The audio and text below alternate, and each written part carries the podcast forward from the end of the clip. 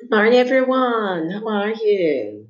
Hope you're all fine at home, studying, doing your tasks, helping your parents, cooking, doing exercise.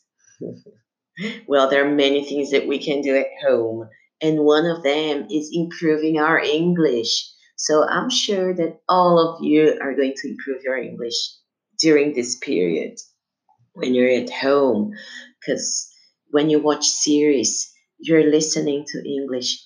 And um, when you listen to music you're listening to it. You're practicing it. Uh, now it's an opportunity to read those books that you've been willing to read and that you haven't read yet.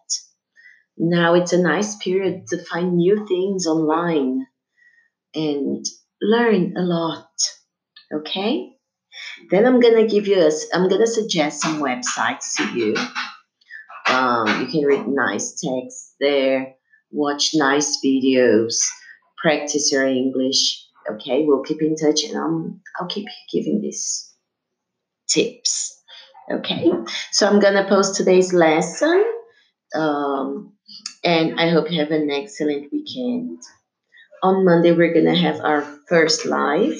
Okay, I've already posted a message on Google Classroom, but just to refresh your memories, it's going to be on Monday at 8:45.